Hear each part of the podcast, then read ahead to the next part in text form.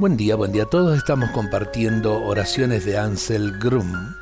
Eh, oración en el asilo de ancianos. No olvidemos a nuestros abuelos, a nuestros ancianos. Dios bueno y misericordioso bendice esta casa en la que tantos ancianos pasan el atardecer de su vida. Haz que ellos reciban un cuidado amoroso y sientan de este modo que tu amor los envuelve. Haz que esta casa sea para ellos un hogar en el que encuentren paz interior, puedan reconciliarse con su pasado y agradezcan la vida que tú les has regalado. Concédeles la confianza de que su vida también tiene ahora un valor inestimable.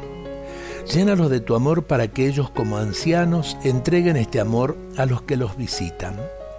Haz que la experiencia que ellos han plasmado en su vida se convierta para sus parientes y amigos en una fuente de sabiduría y de bondad. Haz que ellos vivan conscientes los últimos años que tú les concedes y dejen en este mundo su huella exclusiva de bondad y gratitud para que a través de ellos este mundo sea más humano y misericordioso.